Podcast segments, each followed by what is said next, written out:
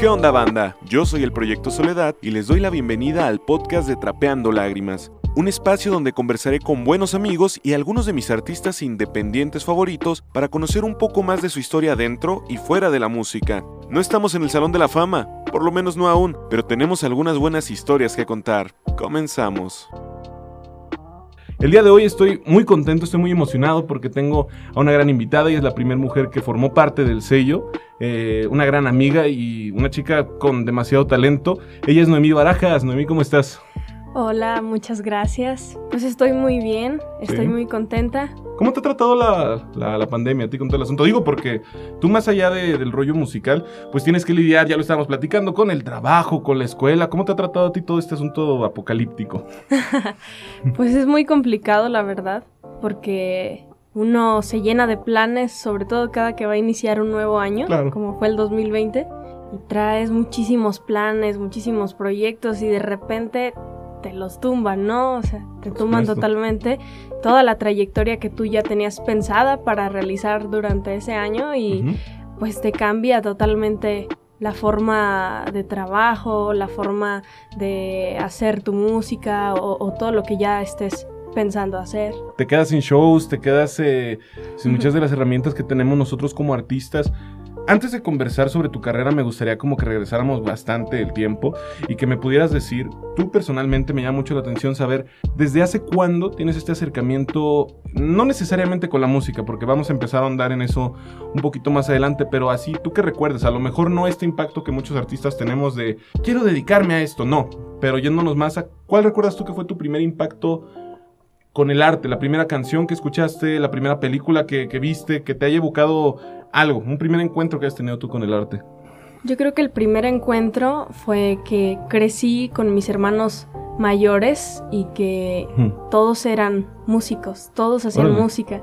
Entonces yo los escuchaba en presentaciones, yo me volvía loca yendo a verlos tocar a la plaza o así, ¿no? Del pueblo. No, yo los veía y decía, yo también quiero hacer eso. Eso yo creo que fue mi primer acercamiento a la música, porque pues vivía con ellos y vivía con la música todos los días. Que es algo bien interesante porque a muchos artistas no se les apoya, digamos, eh, eh, en casa, ¿no? O, surge que nada más hay un artista que es la oveja negra, pero entonces en tu casa ya había mucha más vena artística. Eh, y hablando de tus papás, ¿ellos apoyaban todo este rollo de, de la música, de la artisteada? ¿Estaban de acuerdo? Pues fíjate que al principio me apoyaron muchísimo, pero luego cuando ya empiezo a hacer esto muy formal, mm, ya es como de, oye, ya, ¿no? Bájale o, así. Eh, es un poco complicado porque apoyaron muchísimo a mis hermanos mayores y se hizo todo un proyecto con ellos, se les apoyó de, de muchas formas, llegaron pues a estar alto y así y como de pronto todo lo invertido se cayó porque, ay, pues mejor me voy a casar, porque estaban muy chavitos y así. Entonces como que mis papás se desilusionaron mucho y ya fue como de, no, o sea, eso no sirve, ¿no? Te va a quitar nada más dinero, tú tienes que, que estudiar, tú tienes que hacer una carrera, nada, nada de música. Pero ya no era como de, pues, ah, dedícate a la música. Pues no, porque sí me decían como de, pues tienes que comer, ¿no? Tienes que vivir. Ok. En una casa rodeada por músicos, ¿qué es lo que escuchabas?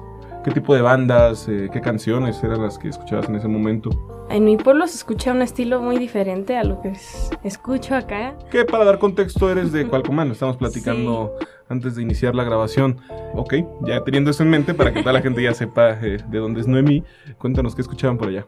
Pues es la típica música pues regional mexicana, grupos de arpa, sierreño, norteño. Realmente esa es como la cultura musical de ella desde que yo pues crecí.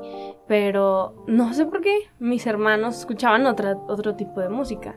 Eh, ellos escuchaban, no sé, como Jesse Joy. Ah, ok, más poperos. más poperos, ¿no? La quinta estación. Mmm, Mark Anthony, ese, ese tipo de música, ¿no? Entonces esa era como la que a mí me gustaba, como que yo sentía que eso era lo, chido, porque era diferente a todo. Entonces yo empezaba a hacer canciones así. Desde ese entonces, ¿desde qué edad estamos hablando ahí que empezaras a hacer canciones? Uy, no sé, desde 6, 7 años. Wow, desde muy chavita. No te las enseñaría porque no manches también.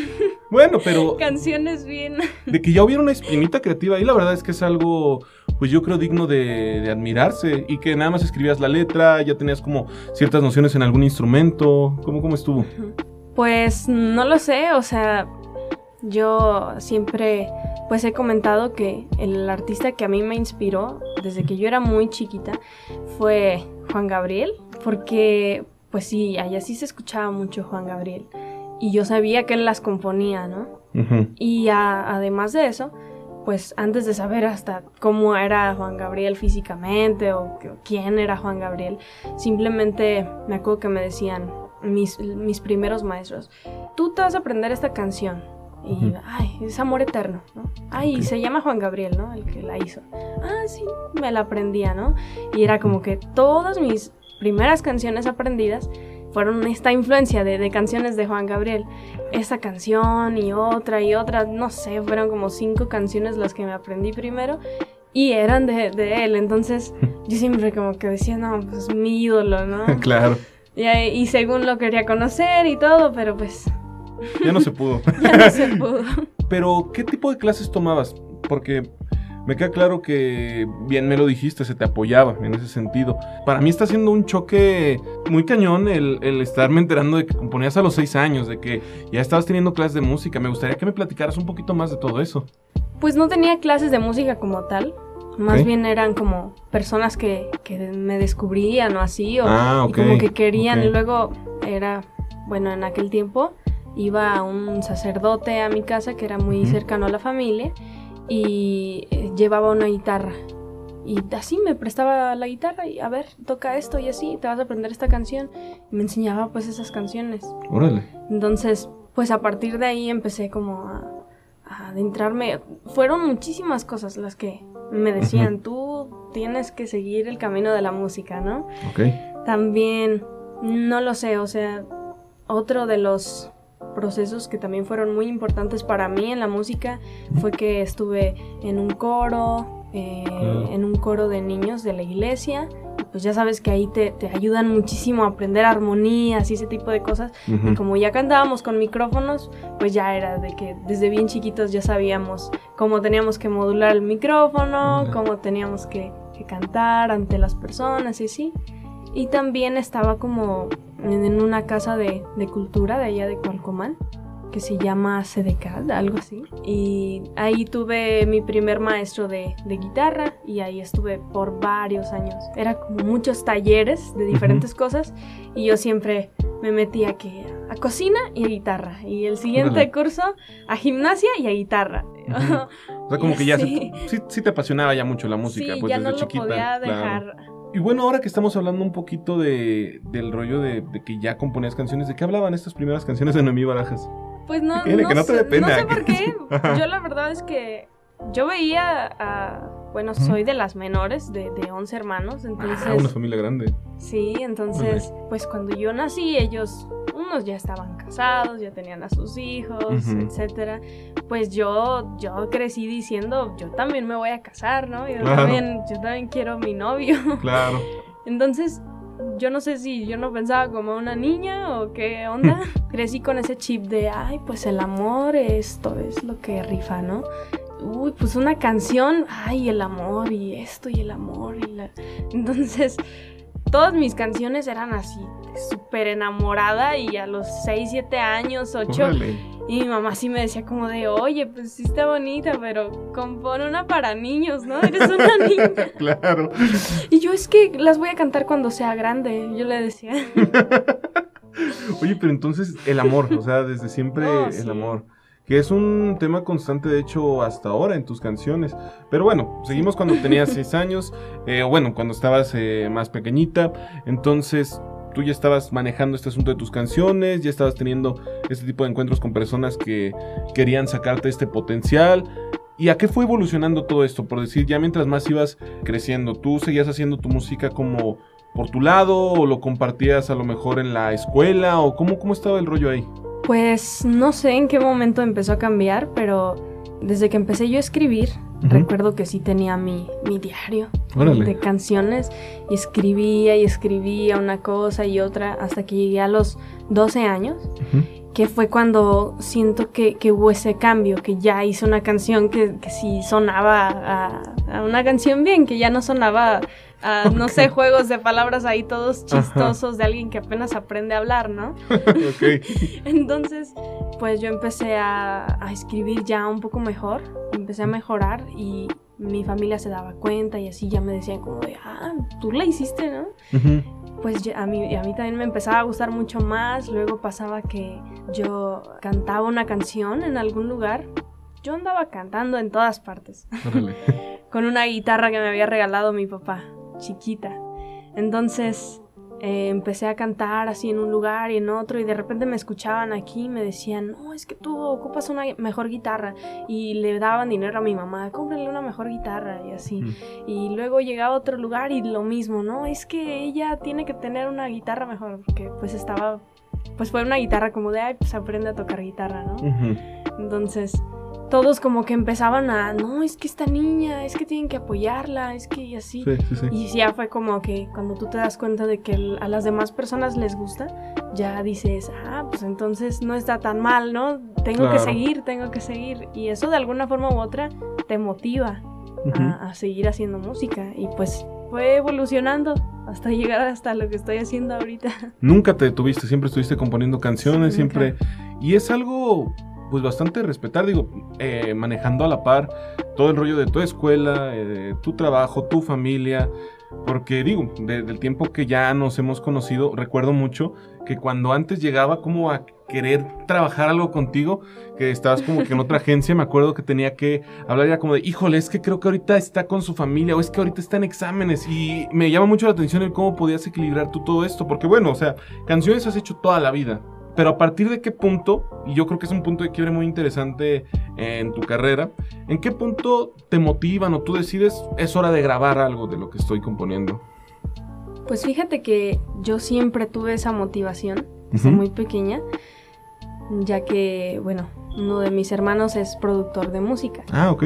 Entonces, pues imagíname, ¿no? Toda mi vida, grábame, grábame. sí, sí. Y ya sabes que pues en casa, no sé, no sé, es diferente. Entonces, pues yo toda la vida ahí diciéndole, es que grábame, grábame, grábame. Y no me grababa, entonces llegó un momento que cuando hice una, de mis canciones a los 12 años, sí me dijo como de, esa sí te la voy a grabar. Hasta que le gustara una, entonces, órale. Pues no sé.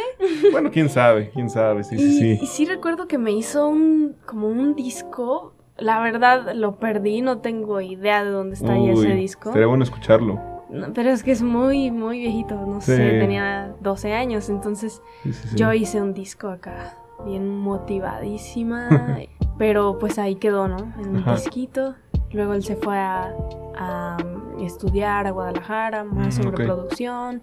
Entonces, como que nunca se daba ese grabar, pero yo de verdad insistía, insistía, insistía. Y de verdad yo crecí, seguía haciendo canciones, se las mostraba y te gustan, ¿no? Así, ¿esto todavía no la grabas o qué, no? Y ya no, o sea, no se daba. Luego llegó un momento en el que yo le dije, ok, te voy a pagar, ¿no? Ok. te voy a pagar. Ya sé que eres mi hermano. Y él me decía como de, no, ¿cómo crees que me vas a pagar? y ya le decía yo como de, sí, te pago, pero sí grábame, ¿no? Y ya empezaba como, no, ¿cómo crees? Eh, no, no es por el dinero, ¿no? Es porque no tengo tiempo. Ahorita que en cuanto tenga chance, y pues hasta la fecha pues no he tenido chance.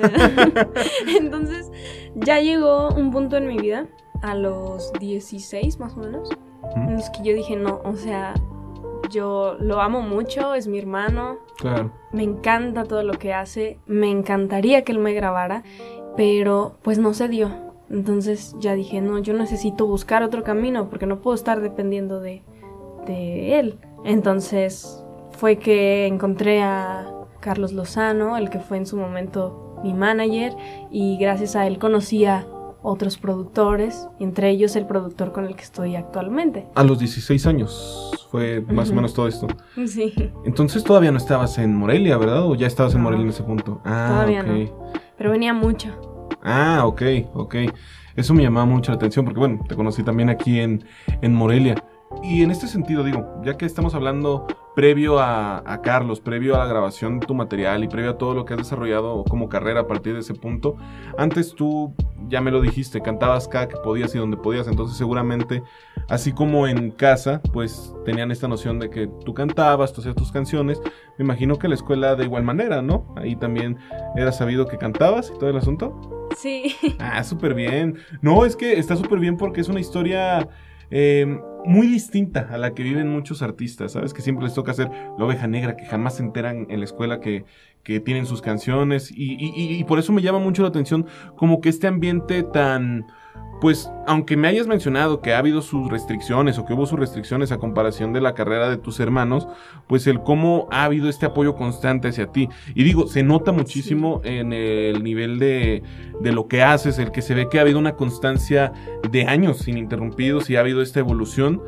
Y entonces, eh, teniendo todo esto en cuenta, y ahora sí que ya entró Carlos a la historia, cuéntame cómo fue el asunto de ahora sí ponerte a grabar tu primer disco. Pues mira, el primer disco eh, supuestamente se iba a grabar por un premio de un concurso en el que estuve. Ah, ok. Y ahí conocí a algunos productores y así, y fue cuando como que me volvió esa ilusión de volver a grabar. Pero bueno, pasaron un montón de cosas ahí raras y al final... ¿Qué pasa mucho en los concursos eso, sí. ¿eh? ¿Has participado en muchos concursos tú de ese tipo? Participé en muchos, la verdad. Sí. ¿Y cuántos? ¿Cuántos premios te llevaste acá? Digo, se puede saber. No importa el número, pero para saber por qué. Muchos eran de mi escuela. Ah, ok. O sea, eran concursos pequeños que se hacían allá. Solo hubo uno un poco más grande que eh, era igual por parte de mi bachillerato. En el que pues hacían concursos de especiales de canto individual, otros de cantautores, otros de canto por grupo, muchas cosas muy chidas. Entonces ganabas en tu pueblo, luego ganabas en tu sector. Ibas así subiendo. Ajá, y luego llegabas a Morelia y, ya veían si ganabas o no acá. Entonces esa vez me tocó ganar mm, dos años consecutivos. Órale. Y era en cantautores. Pues llevaba ahí mis canciones y así, ¿no? ¿Y fue en uno de estos concursos que el premio era el disco? ¿O fue en otro concurso así totalmente aparte? Ah, ok. Sí, hasta te cambió la expresión. ¿Cómo, estuvo ese rollo de, concurso? Y digo, no tienes por qué quemar a nadie, no tienes por qué decir, no, tal persona, tal, no. ¿Qué pasó ahí? Pues la verdad, este es un concurso que me cambió mucho, mucho la vida. Porque a partir de ahí surgió como este, ya vas a hacer tu proyecto formal. Ya no vas a estar de, ay, concursito aquí, concursito acá y así nada más, ¿no? Que, que era nada más de pues aquí bajita la mano, ¿no? Sino que fue un, un, concurso que ya me hizo abrir los ojos y que me hizo decir, tú ya tienes que ser tu música, tú ya tienes que llevar esto más lejos. Fue un concurso, pues era un concurso nacional, el de ritmo joven, no sé si lo escuchaste alguna vez. en ese tiempo sonó un poco allá donde estaba yo. Y pues era un concurso estatal y de ahí te ibas a un concurso nacional. Nacional, ok. Entonces participé un año y no gané y en el estatal y fue que me regalaron este, este supuesto disco que al final pues no se hizo. Y luego al siguiente año me volvieron a hablar y me dijeron, ven otra vez. Y yo de, no, ya fui una vez, ya para qué. y, y, pues ya me convencieron y así, ya dije, pues bueno, porque es que yo estaba hasta Cualcomán, entonces era venir hasta Morelia otra vez y como que había sido una experiencia que no me gustó. Entonces ya dije, como que estaba así 50-50, no sabía si sí, sí, ¿no? Y pues entro al concurso, pues sí, creo que quedé en segundo lugar, no sé cómo estuvo ahí, pero íbamos a ir nada más dos de, Michoacán y ya fue que nos fuimos al Nacional, a Acapulco. Y no, hombre, pues, o sea, siento que a partir de ahí empezó todo, ¿no? Para ti ese fue el punto de quiebre. Sí. ¿Qué fue, ¿Qué fue para ti ese punto de quiebre? Ver al público, el estar cantando tus canciones en ese escenario. ¿Qué crees para ti que fue lo que eh, pues activó ese clic de quiero esto, quiero hacer esto y quiero hacerlo bien? Pues que ese viaje, más allá de ser un concurso nada más, era como un talleres, pláticas, o sea, al final el concurso quedaba En segundo plano. En segundo plano, porque fue algo en lo que o sea, descubrimos muchísimas cosas de la música. Tuvimos la oportunidad de tener a- al vocalista de La Gusana Ciega como nuestro coach, estando Buenísimo. Pues conversando con cada uno de nosotros en cada paso. Habían experiencias totalmente increíbles. Los concursantes eran muy talentosos, eran muy originales. Entre ellos estuvo mm, Negro y las Nieves de Negro. Órale. Entre ellos también estuvo Samantha Barrón. No sé si, bueno, eh, son personas que ya están siendo muy conocidas hasta este momento.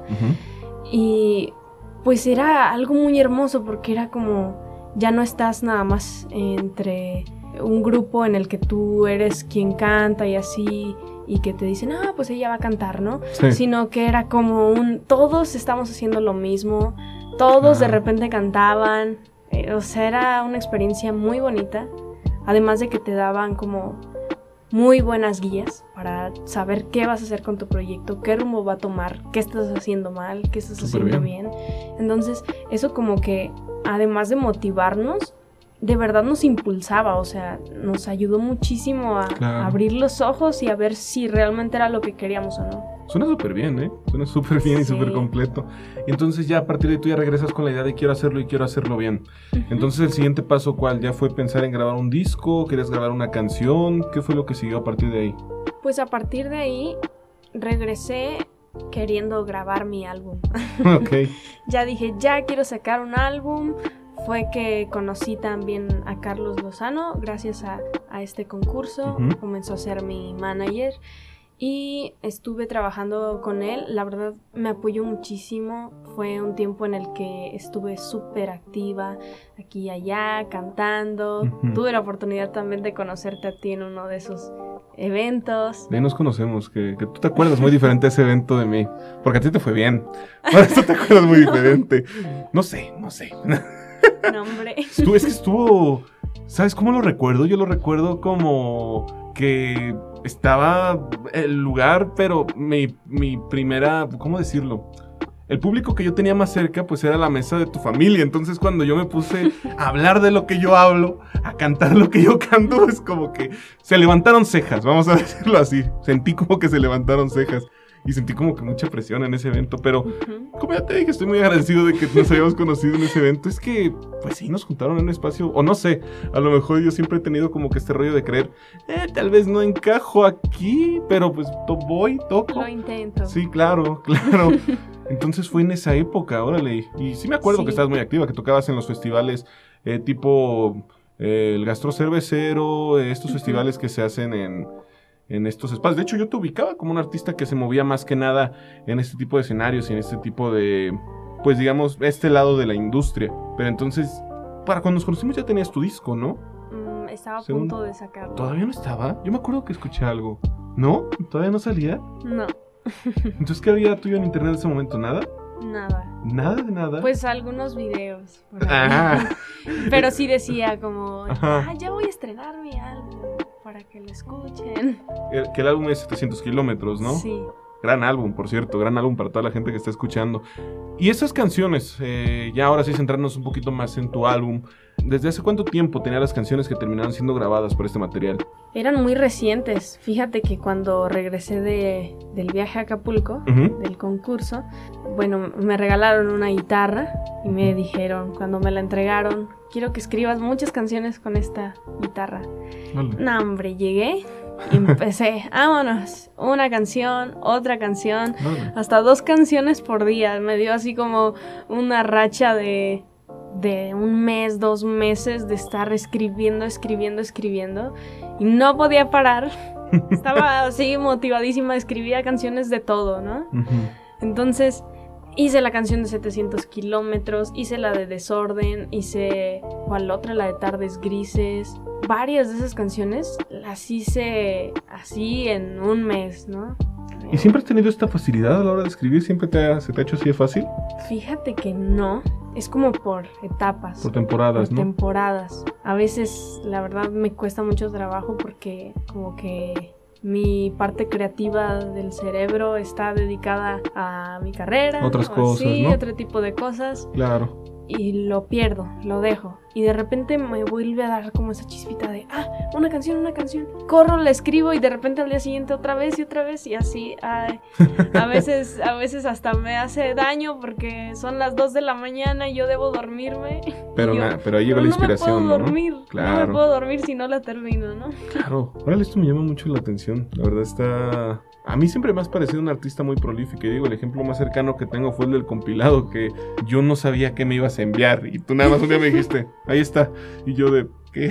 Y me dijiste, ah, escribí esta canción para el compilado. Y fue de, órale, escribiste una canción, wow. Entonces, digo, como todos, evidentemente están estos bloqueos creativos, pero en tu proceso creativo, ¿tú de dónde tomas estos elementos, estas ideas? ¿Las tomas de experiencias que has tenido? Eh, ¿También recurres a contar historias eh, ficticias de conocidos? ¿Cuál es tu proceso? ¿Cuál es el proceso de Noemí? Mira, pues al principio, la verdad, eran puras cosas que yo vivía. Vas a decir, ay, ¿cómo crees que vivió esto, no? Pero, pero la verdad es que, pues sí, uno le, le mete un poquito más, ¿no? Claro, claro. pues es una canción. Pero todas, todas, todas surgían de experiencias que yo tenía. De, aunque estuviera, bueno, desde los 12 años para acá, ya eran experiencias que yo tenía. Normalmente de desamor, de amor, o que me peleaba con una amiga por... Me dejaba de hablar por una semana y yo ya hacía una canción, ¿qué ha sido de ti? No sé, Vaya. cosas así, ¿no? Y este, también incluso una de las más recientes, que es eh, Escapar, se le escribía a uno de mis mejores amigos también porque salimos mal y ya, ay, no manches, voy a hacer una canción acá bien desgarradora, ¿no? Pues eso, no sé, normalmente son experiencias, pero sí llega un momento en el que ya dije como, ok, o sea, ya, ya estás como que bien tranquila, ya no estás teniendo muchos altibajos en tu vida. Claro. Ahora, ¿qué vas a hacer, no? Ya Sí. llevaba como 10 canciones de amor y yo de, ya, o sea, ya, vamos a hacer algo diferente. Sí, claro, pasa. Y ya fue que empezaba como de, ok, invéntate algo, hay una historia, o le decía a alguien, platícame algo, ¿no? Ah. Y me aventaba una canción de algo así. Ya lo difícil era que, que como son más recientes, sí quedaban, quedaban chidas y al momento de cantarlas en el escenario ya era como de, "Ah, esta nació porque, no sé, Claro. tenía que inventarme algo. O, o no sé por qué, porque ya Sí. es bien difícil contar una historia que pues nada más se te ocurrió, que no viviste. Sí, claro. Oye, pero fue súper rápido, considerarías tú el proceso de- del primer disco, por lo menos de componer las canciones. Sí, Y, rápido. y a la hora de entrar al estudio, ¿cómo estuvo? Porque digo, estamos con que, o a lo mejor es la percepción que yo tengo, con que antes de esto, ¿tú ya habías entrado a algún estudio a grabar algo? Pues a grabar no, pero tenía uno en mi casa. Ah, sí, claro, claro, pero bueno, ya es la parte que decíamos de que, de que, ay, esa sí la quiero grabar. ah". Me metí a ver películas ahí. órale, órale, pero ya a grabar, a producir tu material ya fue hasta, hasta este momento para grabar 700 kilómetros. ¿Y cómo estuvo el proceso? Pues fue muy padre porque para empezar yo no conocía a mi productor. Ujú. Nada más me dijo una vez mi manager, mándame un audio de tu canción y ya se lo mandé.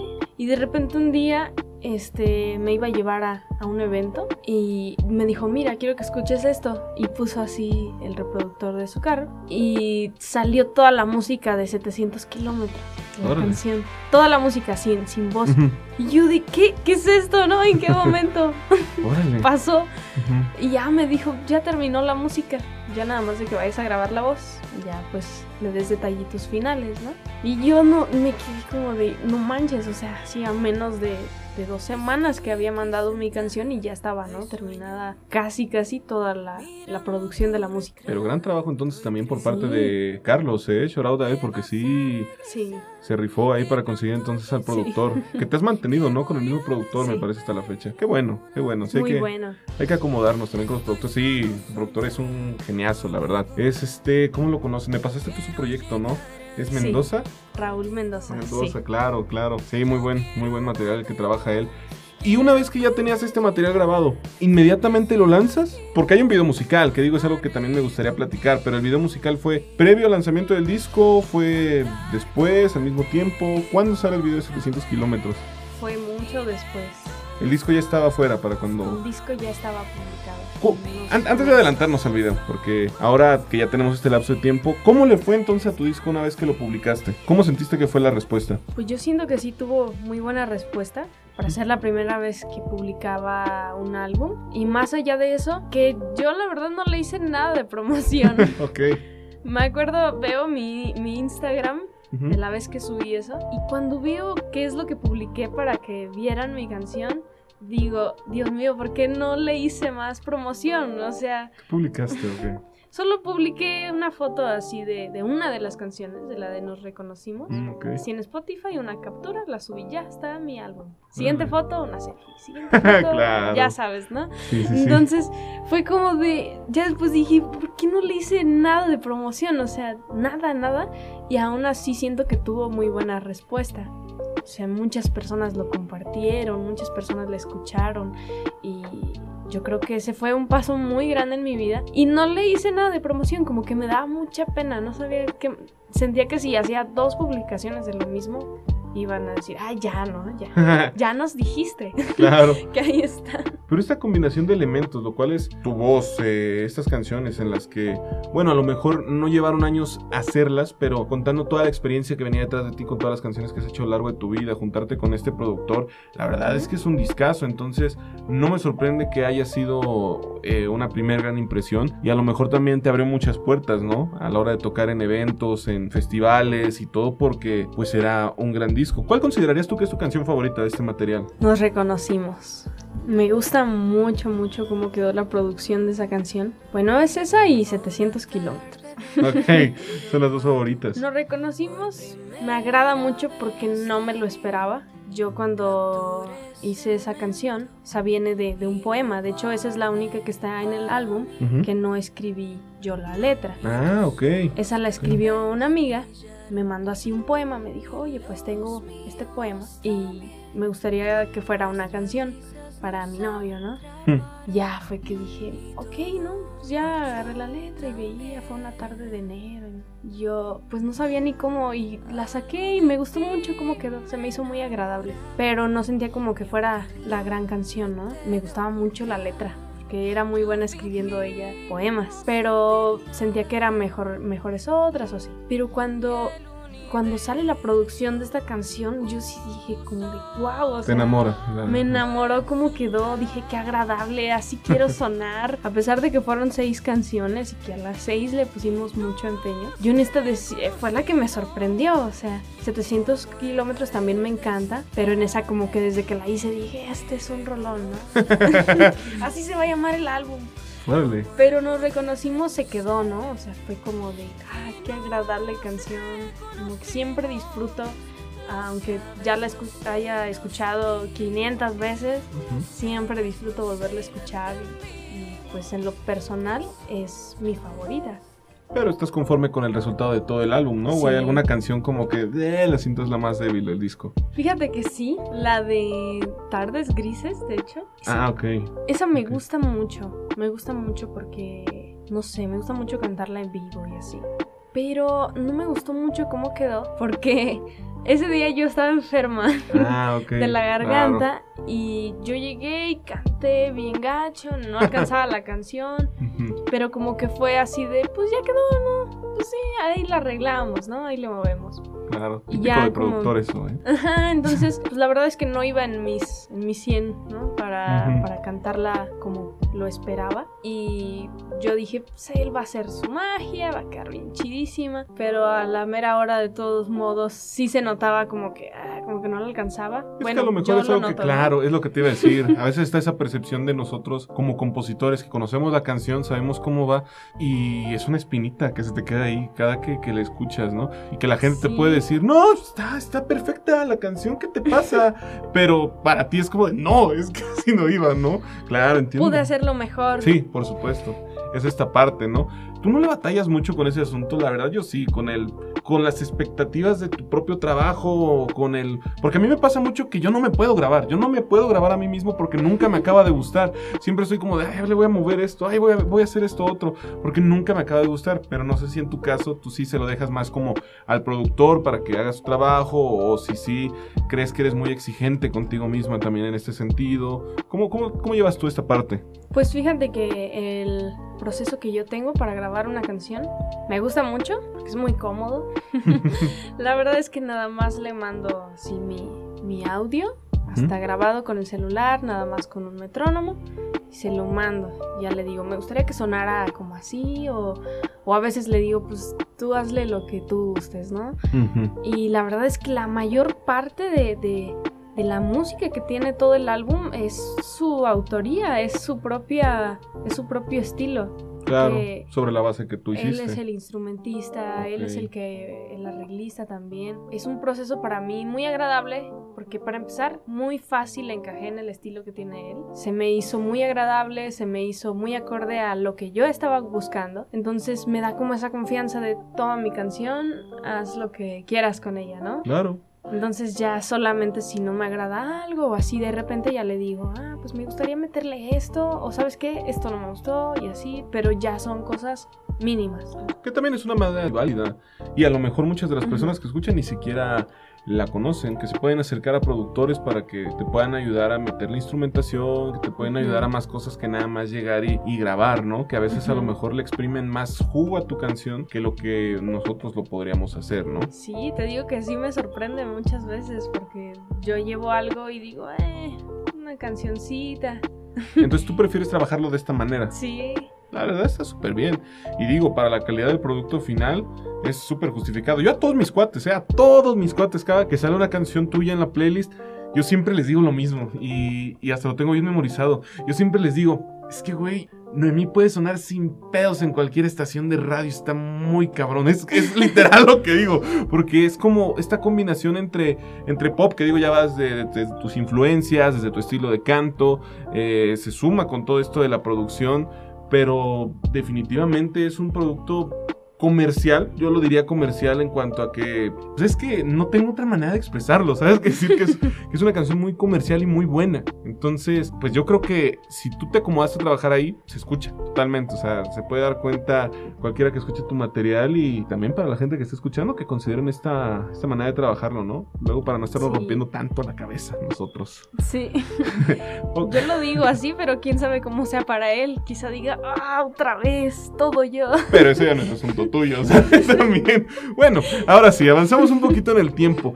El primer video musical de un artista para mí es un punto también muy importante de la carrera, porque ahí es donde entran muchos factores, hay muchas cosas. Por ejemplo, habemos quienes no nos gusta salir en los videos musicales, hay a quienes sí les gusta ya sea protagonizarlo como parte de una historia o simplemente salir tocando. El hecho de ir a hacer scouting, de conocer el lugar donde grabas el video, hay muchísimas cosas padrísimas en este proceso y quiero que tú me cuentes cómo estuvo tu proceso del primer video que fue 700 kilómetros, el primer video oficial, ¿verdad? ¿Cómo estuvo? Cuéntame. Pues ese surgió gracias a contactos también de Raúl Mendoza. Él fue el que me ayudó realmente a, a buscar a esta persona que me iba a grabar, como que él desde un principio creyó mucho en mí y siempre me dijo, ¿y ahora qué vamos a hacer? ¿Y ahora qué sigue? ¿no? Y vamos a grabar un video. Entonces consiguió a esta persona, me ayudaron a grabar y así. Me ayudaron incluso a que me dieran pues mi descuentazo, ¿no? Porque yo no tenía tampoco ni trabajo, ni dinero, ni nada. Entonces me apoyó de verdad muchísimo. Hasta me llevó al lugar donde se grabó. ¿Dónde se grabó? todo. Por Mil Cumbres. Ah, está, muy bonito el lugar. Sí. Está muy bonito el lugar del video. Fuimos por ahí a un cerrito y ahí, ya sabes, caminando en el cerrito. y se me hizo muy bonito, se me hizo muy agradable. Fue un video muy sencillo, pero sí nos aventamos ahí casi todo el día grabando. Pero eso sí era como que algo de, admirarse y de agradecer que, que, este Raúl todo el tiempo estuvo, ¿no? Claro. Me llevó, me trajo también y estuvo todo el tiempo ahí cargando con la bocina también, ya sabes, ¿no? Definitivamente te tocó esta suerte de que la gente que trabajaba contigo como en el área de producir tu proyecto era gente pues muy profesional y que ciertamente estaban ahí para echarte la mano, ¿no? Que es algo súper importante cuando decides trabajar con un productor, porque luego a veces puedes confiar en alguien que ni hace nada por ti. Sabes que qué bueno que no ha sido tu caso, que ha habido muchísimos casos que tengo un manager o, o ah, sí, mi productor, y luego, sabes, nada más es por el título, pero es, yo creo, la neta, qué padre que haya todavía este tipo de personas en, la industria independiente.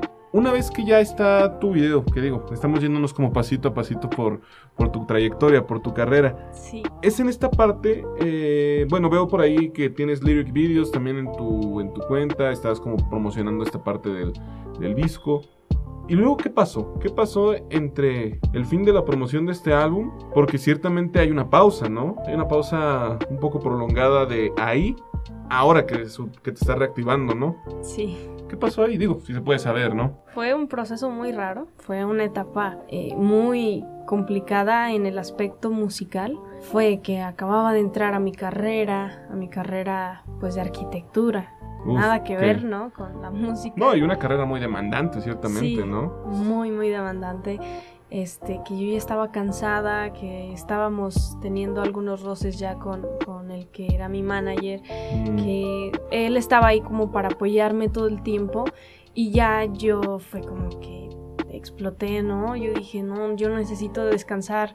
Y él me decía, pero es que tú no tienes que detenerte, ¿no? Tú ya te diste a conocer, tú ya no te puedes detener. Y yo ya dije como de, bueno, o sea, pues es mi salud, ¿no? Yo, yo necesito parar, yo necesito descansar un poco. Sí, claro. Y yo creo que de todos modos es válido. Sí, a lo mejor en ese momento la pues carrera estaba más en la balanza que, que, la música. Y la fuiste entonces dejando de lado, poco a poco. apenas también iba creciendo de todos modos. No era como que ya estuviera acá y de repente lo dejé, ¿no? o mm, sea, yo dije, es un buen momento, necesito descansar, necesito liberarme, no sé. Estaba siendo muy frustrante habían muchos, muchos eventos, en algunos la verdad es que no me sentía nada cómoda, no me sentía ya muy bien. Eh, ¿Sientes que lo estabas haciendo más a fuerzas? Pues no a fuerzas, sino mm. que como que empezó a tomar rumbos diferentes lo que él estaba esperando de mí y lo que yo quería de mi proyecto. ¿Que en este caso qué era? ¿Qué es lo que tú esperabas en tu proyecto? ¿Hacia qué lado le querías dar tú en ese momento? Yo quería enfocarme principalmente en lo digital, en lo que eran las redes, lo digital, producir muchas cosas y fuera de esto aparte como segundo plano las presentaciones en vivo. Porque yo creo que en algún momento sí funcionó mucho las presentaciones en vivo pero ahorita yo creo que era más importante es más importante todo el rollo digital sobre todo ahorita con la pandemia. Pero él pues sí me pedía como oh es que un show acá y un show allá y a veces eran shows en los que yo no me sentía cómoda porque como tú me lo dijiste hace ratito, como los gastrocerveceros y así. Era como de toda la gente que estaba ahí iba porque quería tomar, porque quería divertirse, ¿no? Claro. Y llegaba una niña ahí con su guitarrita cantando cancioncitas de amor y era como de, no, o sea... Son escenarios complicados de por sí, ¿eh? los festivales son, son complicados. Entonces me, me costaba mucho trabajo no sé, yo no sentía la aceptación, me deprimía mucho, yo decía, a la gente no le gusta lo que estoy haciendo, ¿no? Por esto mismo. Luego iba y cantaba en un lugar y llegaban y me decían, pues vas empezando, ¿verdad? Y yo como de con mi lagrimita así de, ah. uy, pues la verdad no, pero bueno. No, que se jodan. pues era muy triste. sí, entiendo. Entonces como que era algo que se iba ahí presionando, presionando y fue de, ya no quiero cantar en este tipo de lugares. Yo solo quiero cantar donde vayan a escucharme a mí. Por supuesto. Donde si yo si yo voy a presentarme así sea en la sala de una casa o en un concierto, que esas dos personas o esas 100 vayan porque me conozcan, porque sepan y porque quieren estar ahí por mí.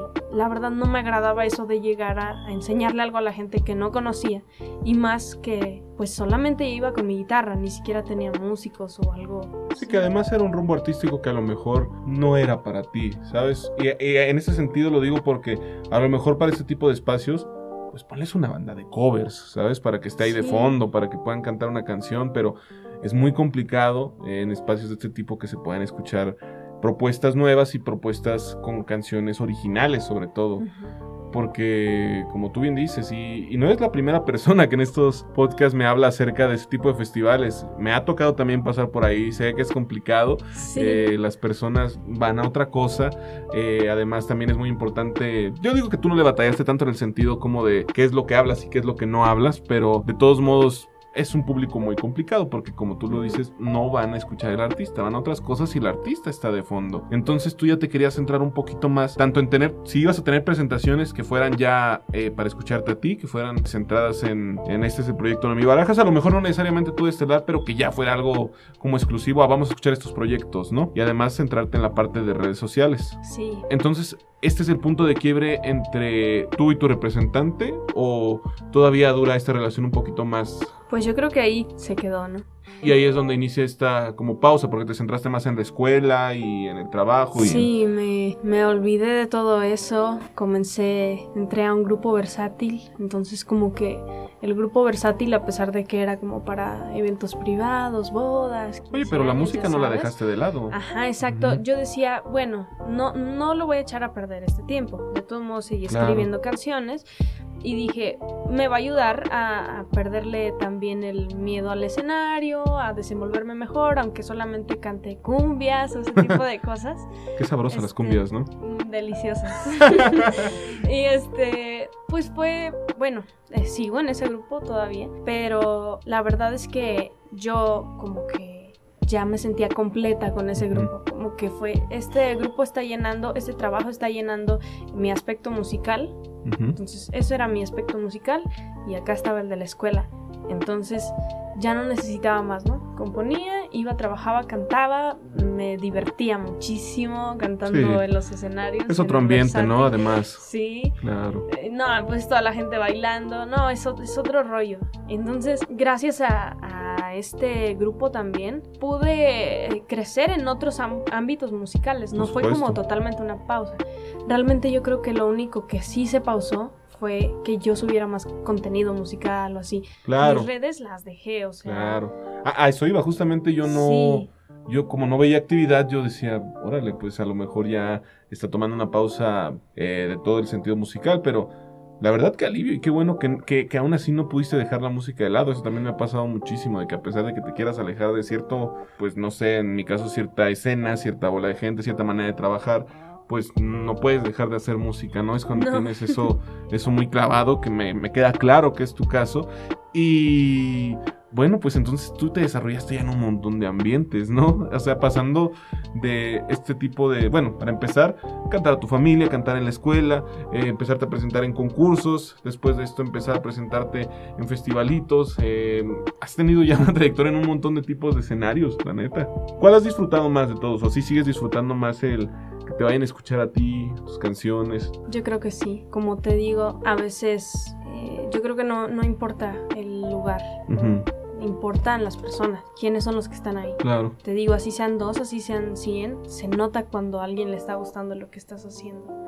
Entonces, pues no lo sé, o sea, incluso una vez recuerdo que en un tiempo de mi vida también, antes de venirme a vivir a Morelia, daba clases en la misma escuela donde me habían enseñado a tocar guitarra. Ahora yo estaba dándole clases a los niños de- guitarra. Entonces, me acuerdo que un día estaban así todos los niños y yo ya tenía mi disco grabado pero todavía no vivía acá. Entonces, de repente una niña empezó a cantar, empezó con la de 700 kilómetros, ¿no? Órale, Y todos que empiezan a cantar, todos los demás. qué Y, bonito. todo- y yo no manches, o sea, fue como, nada, me dieron ganas de llorar, o sea, eran como 10 niños y, o sea, a veces te digo, a veces 10 personas te hacen sentir muchísimas más emociones que estar en un escenario muy grande o así. Claro. Entonces, no sé, o sea, como que dije, wow, o sea, estos niños escuchan mis canciones, se las aprenden también, ¿no? Y, y así me pasaba muchas veces. Con un cierto grupo de, de amigos íbamos a, mm, no sé, a- hasta a tomar a algún lado, ¿no? Y yo nada más conocía a dos amigos de ahí y de repente esos dos empezaban a hacerme burla, ¿no? De, ay, tu canción, tu canción, y empezaban a cantarla y de repente todos la estaban cantando. Y neta, me sorprendía mucho y, y me agradaba, o sea, me llenaba el corazón, ¿no? Entonces, es lo que te digo, no, no importa qué lugar sea, no importa, o sea, importa si esas personas están ahí por ti, si esas personas les gusta lo que estás haciendo y hasta se saben tus canciones, ¿no? Que eso es lo que pues te motiva muchísimo. ¿Y cómo es que extrañas o cuál fue el punto en el que quisiste volver a hacer tu proyecto? Porque me mencionas que ya te sentías llena, entonces, ¿cómo estuvo para que quisieras regresar? Pues mira, la verdad, la verdad, yo ya estaba como perdida, yo ya decía, no, yo ya no quiero publicar canciones, no sé, o como que sí quería, pero no tenía idea de cómo, como ya no estaba, ¿no? Este manager para estarme diciendo, ahora tienes que hacer esto, esto, esto, como que ya estaba así en, en el limbo, ¿no? No sabía ni qué hacer. Y la verdad, o sea, el hecho de haber entrado al sello de Trapeando Lágrimas fue como, para empezar, una decisión muy grande para mí. Porque yo estaba entre, lo vas a hacer, o sea, y si te metes y luego te sales porque sigues con esta, con estas dudas y con esta, pues como depresión musical, entonces, pues fue una gran decisión. Yo no sabía si sí entrar, yo no sabía si no. Rompes tu pausa hasta que entras atrapeando lágrimas. Sí, entonces cuando entré atrapeando lágrimas, y sí, sinceramente, la verdad es que como que renací, ¿no? Como que dije, ok, estamos de nuevo, ¿no? Vamos de nuevo. Ya me sentía como, estamos eh, todas las personas que formamos parte del colectivo, ya no me sentía sola, ya no sentía como que era yo contra el mundo, yo sola en una ciudad en medio de un montón de gente que no tengo idea quién sea. Claro. Ya era como de, ok, ya está ese apoyo, yo subía algo y, que ellos lo compartieran era como de, ah, qué bonito, ya no estoy sola otra vez, ¿no? Y la verdad, eso me impulsó mucho y fue que dije, ya, otra vez, vamos. Hacer más música, hacer más música. Y empecé a retomar, a retomar, porque incluso llegaban momentos en los que me ofrecían presentarme en eventos. Ay, qué, qué vergüenza. Pero me ofrecían presentarme en eventos y yo les decía, no, no, no puedo. Y, o sea, era muy, muy fuerte para mí, porque de verdad me deslindé muy feo. Hasta espero que esas personas no, ay, no, me no volverlas a encontrar porque me va a dar mucha pena. Además que entiendan que pues es parte del proceso, ¿no? No estabas en ese momento. y a lo mejor más adelante se da. Incluso me acuerdo que estaba así saliendo de un evento una boda así cantando con Alfil, con el grupo versátil, y de repente me llaman, oye, es que me gustaría que cantaras y no sé qué, acá en un pueblo, ¿no? Y yo le dije, no, ya no estoy cantando. y me dicen, ah, bueno, pues gracias. y como que le colgué y fue de, ay, ¿qué acabas de hacer? Pero dije, bueno, es una, ¿no? Sí, claro. Válida. Sí, por supuesto. No, no podía ni siquiera presentarme en, evento, no me sentía bien. a mí me, me llamó mucho la atención el cómo tú te acercaste al sello, ¿eh? Porque fíjate que sí, porque yo... Eres un artista que desde siempre he respetado mucho, que digo, siempre nuestra relación yo siempre he considerado que está medio, pues rara, porque más bien tú eres la persona que saluda, ¿no? Por decirlo de alguna manera, que siempre eh, has estado como que presente, que me ves en evento y, ay, hola, y, así, ¿sabes? Y por eso decía, ay, qué buena onda es de mí, y a pesar de que, pues yo era como fanático de tu música, pero yo nunca hubiera tenido como que esa idea de tener el acercamiento porque yo no sabía ni de la pausa, yo no sabía ni de que eh, habías quebrado con, la antigua agencia con la que estabas trabajando. Y la neta se siente padre ¿eh? pensar que el sello, este espacio entre los artistas que estamos ahí, pueda ayudarte de esta manera. Alguien con quien también a veces, te lo juro, me chivea muchísimo lo que, lo que dice es Javier de, de Petus, ellos son de, de Tecate. Y él muchas veces me ha dicho, es que yo ya me había retirado de la música y tú fuiste el que hizo que, volviera y tú fuiste el que me está dando motivaciones para seguir porque pues tú le sigues dando a pesar de todo. Y yo nunca he querido ser un ejemplo de nada, ¿sabes? La neta. O sea, yo nunca he querido ser inspirador para no, para nada. O sea, pero la verdad, qué bien. Y, y me da muchísimo gusto, la neta, me llena muchísimo de gusto el que menciones que te sientas tan cómoda en el sello. ¿Y cuáles artistas son los que te laten a ti, que forman parte de Trapeando? ¿Cuáles dirías que son tu top? Uno, Proyecto Soledad. no, hombre, aquí no tienes que venir a hacer barbas, ¿eh? no, en serio sí. Ah, gracias. Mm, por ti fue que empecé a, a descubrir Trapeando Lágrimas. Yo te escuchaba a ti desde antes desde que te conocí en, el show hace varios años, no me acuerdo cuántos. Creo que ya tres o cuatro, ¿eh? Sí. Ya lleva tiempo de eso. Pues yo te empezaba a escuchar a ti, ya después descubrí que estaba atrapando lágrimas y vi que eras tú, y, pero yo no conocía a nadie más que a ti, ¿no? Entonces, pues yo escuchaba tu música, yo descargaba tu música y la compartía y todo. Me, está dando pena, la gente no me está dando mucha pena. Pues gracias, de todos modos, pero, pero bueno. El otro yo creo que es Rizar. Rizar un grande, ¿eh? También. Pero fíjate que Rizar no lo conocí por el sello. ¿Lo conociste por la escuela? Pues sí, porque vamos en la misma carrera. Claro, ah, pero. De seguro sufre del mismo mal que yo. Él es como un año menor, ¿no? Creo que él está más. Sí, es una generación más abajo. Sí, es que casi son de la edad, pero me acuerdo que uno de ustedes era más chavito. Sí. Sí, sí, sí, sí, sí. Bueno, pero fue que lo conocí porque estábamos en un concurso de mi escuela. Como que era un concurso acá de, pues, de talentos, de arquitectura y no sé qué, ¿no? De ahí de la misma escuela. Y de repente el concurso, yo me acuerdo que yo participé y todo, acá con, con un covercito. Y de repente pues todos acá estábamos platicando, estaba lleno de gente, de todos los que éramos estudiantes. Y pues pasaba uno, pasaba otro, pues sí te llamaba la atención y ah, qué chido. Y de repente pasa risa y pues como que era de, ah, pues X, ¿no? Y seguimos acá. Pero cuando empieza a cantar, todos fue como de, ¿qué? No manches, o sea, Sí. es, algo, es algo que no te esperas. Sí, sí, Ni sí. siquiera lo escuché por música que hubiera escuchado de él antes grabada. No, de repente todos empezaron, no manches, qué chido canta. Y ya había dicho que era su canción. Entonces, pues yo luego, luego me atrapó, ¿no? Porque fue como que sí había cantantes, pero pues todos, hasta yo iba con un cover, ¿no? Entonces, de repente él dijo, es mi canción. Y el hecho de que estuviera cantando su canción y que estuviera cantando tan chido, pues me clavé ahí, ¿no? Y dije, wow, o sea, qué chido compone, qué chido canta. Claro. Y la neta me quedé muy impresionada, ¿no? Voz de Ángel, el Rizar, ¿eh? Sí, ¿eh? Definitivamente. De niño, de niño de 12 años. También, también, pero uno que canta bonito, ¿no? Pero bien chido. Claro. No, o sea, Claro. como... No sé cómo explicarte. Tiene una voz muy bonita. Y la neta, no, pues yo dije, órale, qué chido. O sea, y descubrí que estaba en, en Trapeando Lágrimas. Y yo dije, ah, no manches. Fue el primer artista del sello, de hecho, él. Él porque ¿Sí? también me, me buscó en su momento y, y pues ya, se formalizó un poquito todo el asunto de cómo íbamos a trabajar.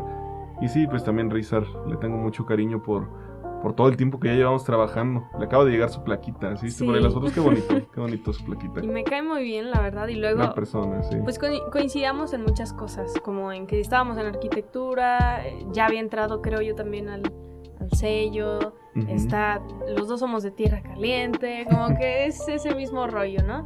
Entonces hasta llegó un momento en el que dijimos, ay, pues vamos a hacer una canción juntos, ¿no? Y bueno, no sé si ya te habíamos contado, pero ya hicimos una canción juntos y todo Creo que sí. pero no la hemos como que producido porque no hemos coincidido aquí en Morelia. Ya ves que ya se tuvo que ir. Sí. Pero la verdad es que, pues, eh, yo creo que él es uno de mis top también de, del sello. Por todo este proceso, por todo este, esto que causó, ¿no? Desde que lo conocí y que fue lo que me inspiró también a entrar al sello, el hecho de que estuvieras tú y que estuviera él también. Y por último, Dayen. Dayen, sí, artista también. Que es más reciente ella, ¿verdad? sí. Bueno, la última chica que entró fue Rubí, que también, qué gran artista. Oh, sí, Pero- también. Pero Dayan, sí, las chicas que están en el sello ahorita están con todo, ¿eh? Yo estoy seguro de que las chicas que están en el sello, incluyéndote ahí, son las que la van a romper, la neta. Creo yo, mira, eso estoy prediciendo yo desde ahorita. Y guarda este tweet, ¿no? Se dice. y tenemos un estilo bien diferente, Sí. los tres. son- Entre las tres. Es un estilo muy me diferente. gusta. Súper bien. Y qué gustazo de nuevo el que estés tan cómoda en el sello. Sí. Bueno, y después, ya que entras al sello, digo, comienzas a reactivar de nuevo tu carrera, comienzas otra vez a trabajar en grabación, se viene el nuevo sencillo, pero antes del sencillo, pues está esta canción del compilado, ¿no? Que es Somos tú y yo. Platícame un poquito de esta canción. Pues fíjate que esa canción se la escribía a mi novio Como un montón, ¿no? ¿Cuánto llevas ya con tu novio, no? Para este punto. dos años y medio. wow, ya un rato, la neta. Qué Sí. padre, qué bonito. Y de hecho lo conocí en este concurso de Acapulco. ¿En serio? Sí. Órale, súper bien, súper bien. Entonces fue una canción que consideras eh, express, la de Somos tú y yo, o cómo estuvo el proceso. Pues fue muy rápido. Fue como uno de esos días en los que, ah, se me ocurrió esta canción, la escribo y rápido salió, ¿no? Y me gustó mucho. Eh, se me hizo muy mm, sencilla, muy agradable también. Y pues es lo que te digo, de que últimamente también, ahí ya van como 10 canciones que le hago también a, a esta persona. Claro. Aunque no podría decir que, ay, esta es la canción para él, ¿no? Que describe lo nuestro. La verdad es que no, yo creo que es 700 kilómetros. Hmm, ok. Pero, pues a pesar de eso, siguen saliendo así cancioncitas, ¿no? Para él. Qué bonito, la verdad que bonito. ¿Qué me falta decir, no? ¿Qué me falta decirle? Ah, ya lo escribo en esta otra. ¿no? Claro. Y se viene Escapar, que, oh, sí. Que estoy muy emocionado porque se estrena Escapar. Y sobre todo por ver el video, que se ve que ya es otro nivel de producción, ¿verdad? Digo, viniendo del video que me acabas de contar, que, que bueno, Somos tú y yo también tiene un video, que a mí sí se me hace interesante el, el recuperar el que tú dijiste, pues yo me lo chuto, yo lo grabo, pues. Sí. Sí, que me dijiste que tuviste que regrabar, ¿verdad?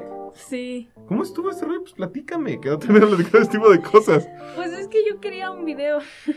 Ok. A fuerzas quería un video para esa canción. Dije, y aunque sea sencillito. Entonces, alguien me prestó una cámara. Una cámara y me dijo, ah, pues graba en 4K, ¿no? Yo, "Uh, pues lo quiero en 4K. Entonces, ya me lo prestó, pero era una cámara muy chiquita. Mm. Entonces no alcanzaba a ver qué tal se veía. Entonces ya le dije yo en 60, creo, fotogramas por no sé qué Sí, sí, sí. segundo. No, lo puse acá súper profesional, según yo, grabé, hice todo mi show. Ya que llego a la casa, y él me había dicho, el que me prestó la cámara, en 4K no lo grabes, porque no lo va a aguantar tu computadora. Ujú. Sabe ma- arreglar computadoras y sabía que la mía no, no era capaz, ¿no? Y yo de, ay, no manches, es, es un video. ¿Qué te pasa? Luis? ¿Qué te- ¿Por qué insultas de esta forma a mi computadora? claro. Nah, y, y a mí me valió que eso, fui grabé, ¿no? En 4K. Voy, pongo los videos Y te enteraste que tenía razón. y se me apaga la computadora al reprodu- al reproducirlos. Este tipo de No anécdotas están chidas porque la gente no se da cuenta de qué tanto de emprendedor a veces también tienes que tener, ¿no? Y a mí me da mucho gusto Sí. que ya estés explorando más esta parte de que a lo mejor pues vienes de algo más cómodo, que es que a lo mejor te consigan esto, que oye, mira esto otro, pero ahorita el hecho de que ya estés teniendo este tipo de aventuras que, que, pues a todos nos tocan, de, Sí. de ver cómo hacemos que salga algo, yo creo que es algo súper valioso para un artista, para enseñarse, eh, yo digo que hasta te enseñas mejor, ¿no? Que, que si simplemente te la vivieras a lo mejor hablando de videos musicales, grabando con directores todo el tiempo. ¿Por qué no chutarte uno? Y en este caso, tú que ya lo hiciste, pues ahí está, meta cumplida por lo menos, ¿no? Ahí está la palomita. Sí consideras que va a contrastar bastante con el de... Escapar. Que se viene con una producción pues, cañona, ¿eh? Y estoy viendo que cambios de vestuario y, y todo el Sí. asunto va a tener ese Se video. grabó en dos días diferentes. Y también la canción ya la tenías desde hace tiempo, ¿verdad? Me acuerdo que me mandaste fotos cuando estabas en el estudio grabándola. Ujú. Órale. ¿Y, y cómo te sientes con esta nueva canción? Pues me siento muy contenta. Esta, esta yo creo que es la primera canción que no, lo es- no la escribo para el amor, eh, que fue la que te digo que es para, para alguien que fue uno de mis mejores amigos. Fue una experiencia muy rara porque yo vivía, cuando recién me vine aquí a Morelia, como con ellos, con mi mejor amigo, con otra amiga, éramos como que, ay, los roomies, vivimos en un edificio, en un Claro. departamento cerca de la universidad, fácil, ¿no? Sí, sí. Uy, yo contentísima de vivir con mis amigos, ¿no? ya ahí es donde descubres que tus amigos no son para vivir con ellos. Sí, claro. La verdad salimos muy mal por una cosa y por otra. Fueron días muy feos para mí y yo de verdad que ya iba a explotar. En ese tiempo, este, recuerdo que le llamé a, a Carlos, todavía trabajaba con Carlos Ujú. Lozano. Le llamé a Carlos y le dije, necesito que vengas por mí. Y ni me preguntó, me dijo, en 10 minutos llego por ti. Bajé, hice mis maletas y me fui, o sea. Y fue como que... Y salí y a partir de ahí era llorar y llorar y llorar porque era como más allá de una ruptura con unos roomies, era como que de tus mejores amigos también. Claro. Y fue, fue algo muy complicado para mí, muy fuerte. Y fue que hice esta canción, que se llama Escapar. Ya después van a escuchar la letra. Y luego pasa que, pues la letra está muy depresiva. Si, te- si lees la pura letra, pues, ah, qué triste, ¿no? Pero entonces, cuando yo se la llevé a, a Raúl Mendoza, le dije, ¿sabes qué? Está muy deprimente esta canción. Quiero que sea muy alegre la música. No quiero llevarme una canción fea, ¿no? Triste.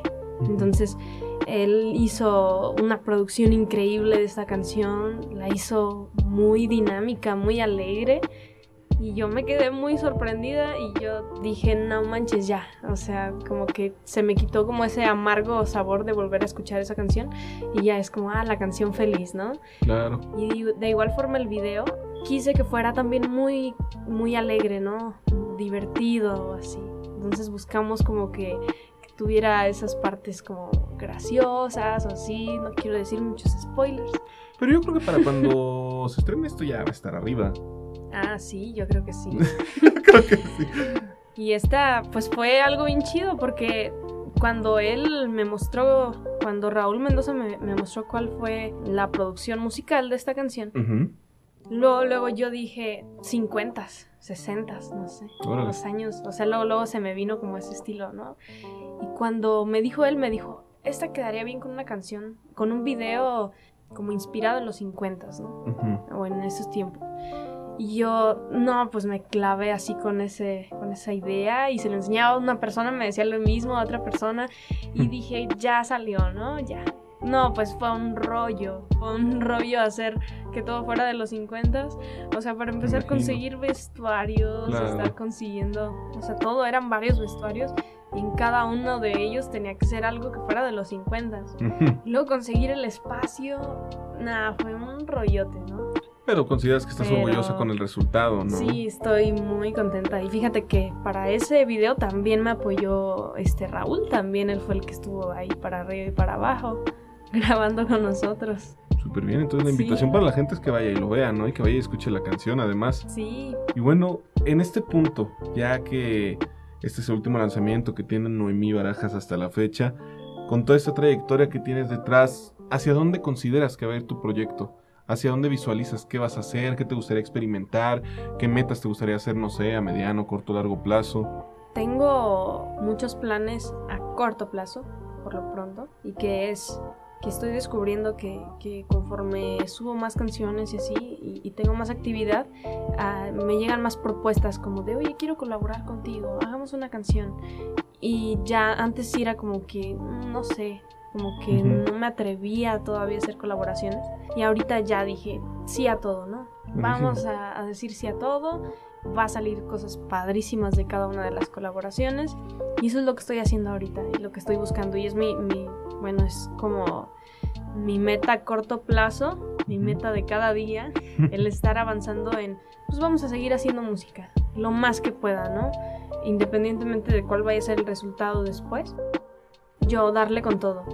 Yo no me voy a sentir mal si un día pues ya no llegó a nada o algo así, porque realmente es algo que no me pesa, es algo a lo que le pongo muchísimo corazón, a lo que es subir más canciones. Entonces, pues ese yo creo que es mi proyecto por lo pronto, a, a corto plazo.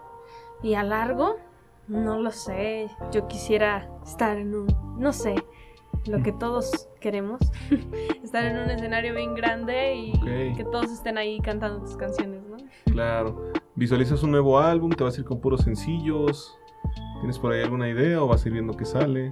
Por lo pronto, sencillos, Ok. porque después de que salió el álbum, yo planeaba hacerle video a todas las canciones Mm, claro. y no se pudo, o sea, Es complicado, ¿no? fue muy complicado, entonces dije, no, mejor vamos a hacerlo sencillo tras sencillo con su video. Con su video, ok, ok. Entonces ese, ese es ahorita el plan. Pues yo creo que ahí está la invitación para que la gente pues esté al pendiente de tus redes sociales. Pues de una vez para que nos digas cómo te encuentran las redes, en qué redes sociales estás, y todo el asunto para que te sigan. Pues estoy en todas las redes sociales, hasta en TikTok ya. Vámonos.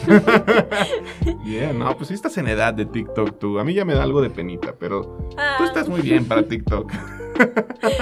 Pues, eh, pues sí estoy en todas mis redes sociales, estoy como Noemí Barajas guion bajo, porque ya hay alguien más que se llama Noemí Barajas.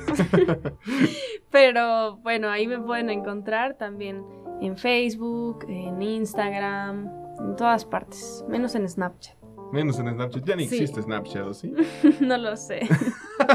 Pues bueno, Noemí, muchísimas gracias por venir a platicar conmigo. Ya sabes, soy un admirador de tu trabajo. Eres un artista increíble. Esperemos que trabajes mucho tiempo en Trapeando, que Trapeando sea un parteaguas para que lances muchas cosas, para que eh, haya más música en Noemí Barajas, para que la gente pueda disfrutar de todo ese talento. Y ojalá no sea la última vez que vengas a platicar. Ojalá más adelante, quién sabe, en un año, quizás en menos, quizás en más, podamos volver a sentarnos a platicar y ver dónde estamos en ese punto. ¿Si te parece bien? Claro que sí. Muchísimas gracias por la invitación y la verdad es que sí me siento muy cómoda eh, en este lugar y en Trapeando Lágrimas y ojalá que esto siga. Pues ahí está. Muchísimas gracias, Noemí.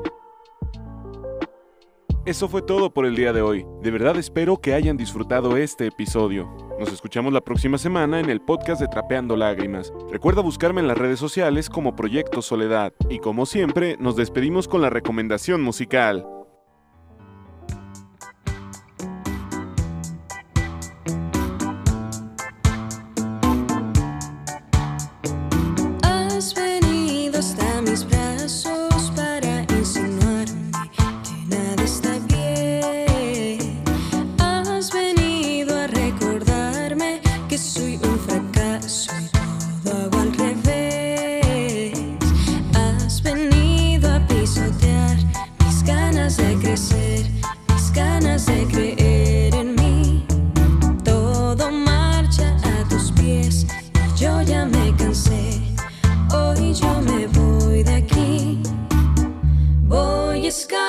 Escapar.